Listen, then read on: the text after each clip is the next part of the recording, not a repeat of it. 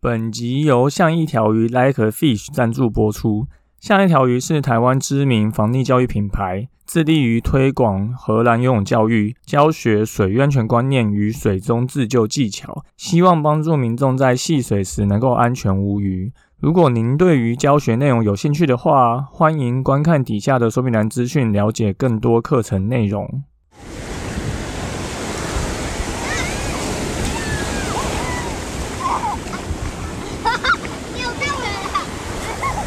现在时间下午五点钟，海水浴场关闭，请尽速从水里上来，谢谢。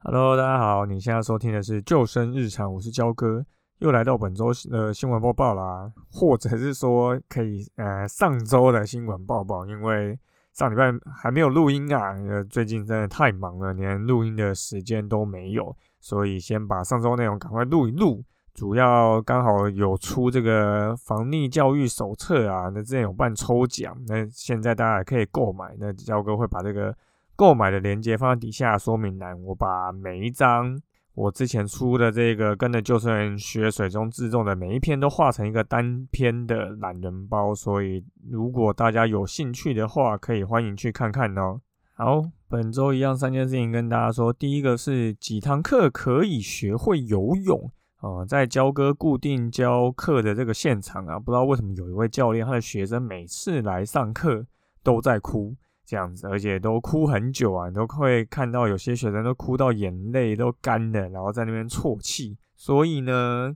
这样子的一个状况，教练还是让他就是抓着浮板啊，踢踢水啊，晃晃晃来晃去啊。可是我看那个小朋友大概只有五岁吧。那我想，在台湾其实应该多数的家长并没有想要让小孩走体育选手这一条路，但不知道为什么台湾的教练或者台湾的游泳课，你都会看到孩子上游泳课的时候就很像在训练选手一样啊，就这样来来回回，然后拿着浮板踢水啊，然后一直游，好像一堂课没有游个二十趟，就好像没有学到东西一样。那因为传统的教学观念其实也比较。有阶级式啊，所以老师跟学生的这个地位蛮明显的不同。所以我们知道很多教学的时候都是用填鸭式的方式去教学，那让孩子可能很快可以学习到一项事物。可是他长大后还会想要继续从事吗？那我个人是觉得不太一定啊。就像这个小朋友，他可能长大以后，他也不会感谢他的教练，那以后他也可能不会想要学游泳，或不会想要再游泳了。像我自己教学生啊。很多大人就会说，他们其实小时候就是被逼着学，可是长大以后，长大以后因为没有这个学习动机啊，所以就没有在学，或是没有在从事游泳的相关活动，那学的东西就全部忘光光。所以这是我们想要达成的目标吗？这个就可以给各位去思考一下。那焦哥自己会觉得啊，与其让孩子不断的练习到熟能生巧的地步，那不如让这些小朋友理解。为什么要学这些东西？那他们引起他们的兴趣，他们想学，那学习效果就会越来越好。那焦哥有把相关的这个想法写了一篇文章啊。那大家如果想要看比较长篇的描述的话，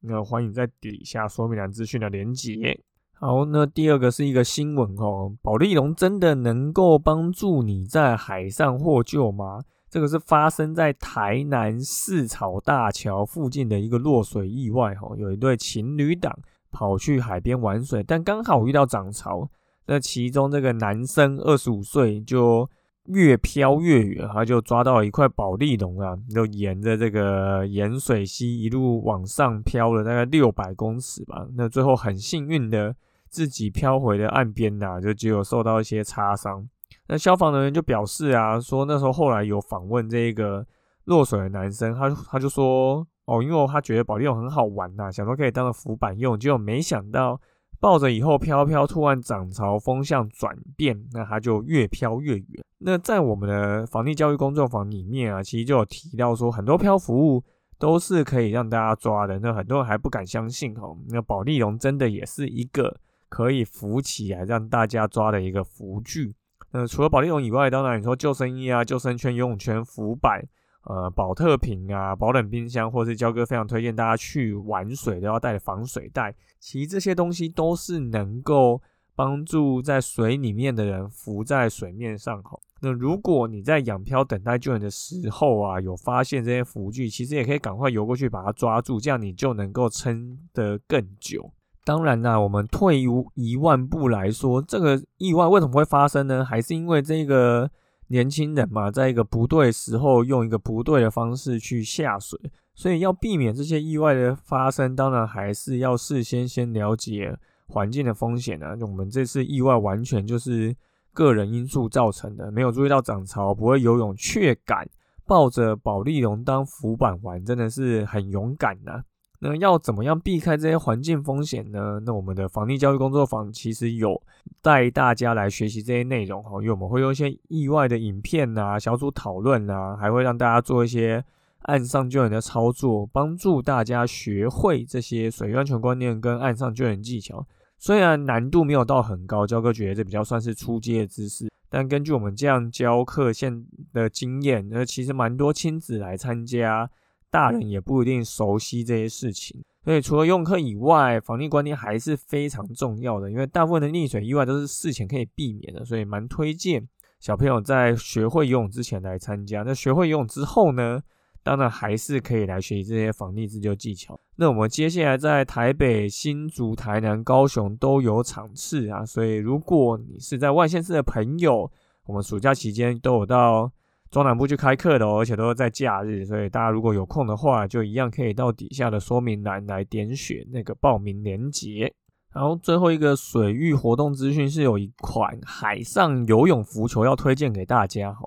海泳这几年是台湾蛮多地方兴起的一个挑战哦，从横渡基隆屿到之前有去那个澎湖湾的一些赛事比赛哈，就越来越多人投入了海泳的行列。那焦哥最近跟某个运动品牌合作，吼，试用他们家的浮球，那觉得在海边游泳戏水的时候，其实真的不错。那他们过去都是外销到国际的其他一些国家。那近几年，因为台湾的海泳也开始变得越来越热络了，那他们也来开始准备要来发展台湾的市场。那充气浮球有一些什么样的好处呢？一般大家对于挂在身上的浮具，大家最有印象的就是鱼雷浮标。因为我们每年横渡日月潭，其实你都要背这个浮标，它就会斜背在肩膀上。那如果你累的时候，你就可以把它拿过来趴。那浮球的概念基本上就跟鱼雷浮标是一样，只是鱼雷浮标是一个泡棉式的，那浮球它是充气式的。那当然还有一些其他的差别。第一个，充气浮球是可以扣在腰上的，因为传统鱼雷浮标其实是背在肩膀上的。那你如果是背在肩膀上，你一直游，其实会很容易磨破皮，就你的肩膀。所以扣在腰上其实会相对方便很多，还会更不容易去卡到你的身体。哎，鱼雷浮标通常就是设计的颜色很单一啊，通常不是橘色就是红色。那浮球其实是有这个色彩鲜艳的设计啊，也很容易被同行者或是救援者看到。那当然，你累的时候还是可以跟鱼雷浮标一样趴在上面休息。那第二个好处呢，就是它同时可以当做储物袋使用。应该很多人跟焦哥有一样的经验哈，我们去玩水下水的时候会发觉，哎，我的钱包、手机、车钥匙要放在哪里？因为如果所有人都下水，那这个东西放在岸上就有被干走的风险嘛，那也有可能会不见。对，所以像这一种储物的浮球，它其实是做成卷收式的，它另外是有吹气的气囊，可以让这个浮球充饱气。所以充气的空间跟收纳的空间是分开的，那你可以把你的。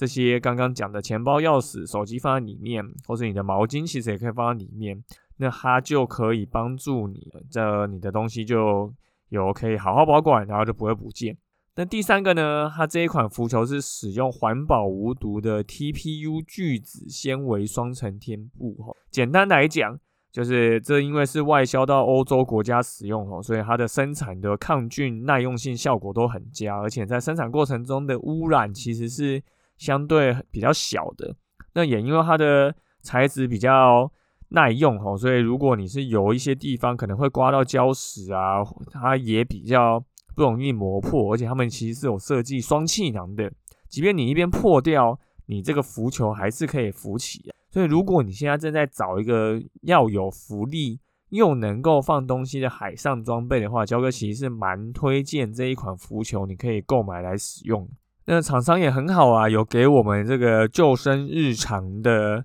民众有一些折扣啊，只要你在购买的时候输入折扣码 S K Y L F I S H，就可以享有八十元的折扣金额。那焦哥会再把这个厂商的卖场链接放在底下的说明栏，如果你有兴趣购买的话，记得输入这个折扣哦，这样子你就可以再多折八十元。好，那本周的新闻报报主要就是这三件事情跟大家说。第一个，几堂课可以学会游泳呢？呃，不一定，因为每个人状况都不太一样。但是很多教练都会习惯把小朋友当做选手一样在操啊。那焦哥其实没有那么推荐这种方式啊。我觉得应该是要先引起大家的兴趣，那大家自然有兴趣就会想要学习。毕竟大人练习都会觉得无聊，那何况是小朋友呢？再来就是保利龙是真的能够帮助你在海上获救啊。那当时也当然也不只是。保利龙可以用而已，就你的其他的一些救生圈、救生衣、保特瓶、防水袋、保冷冰箱这些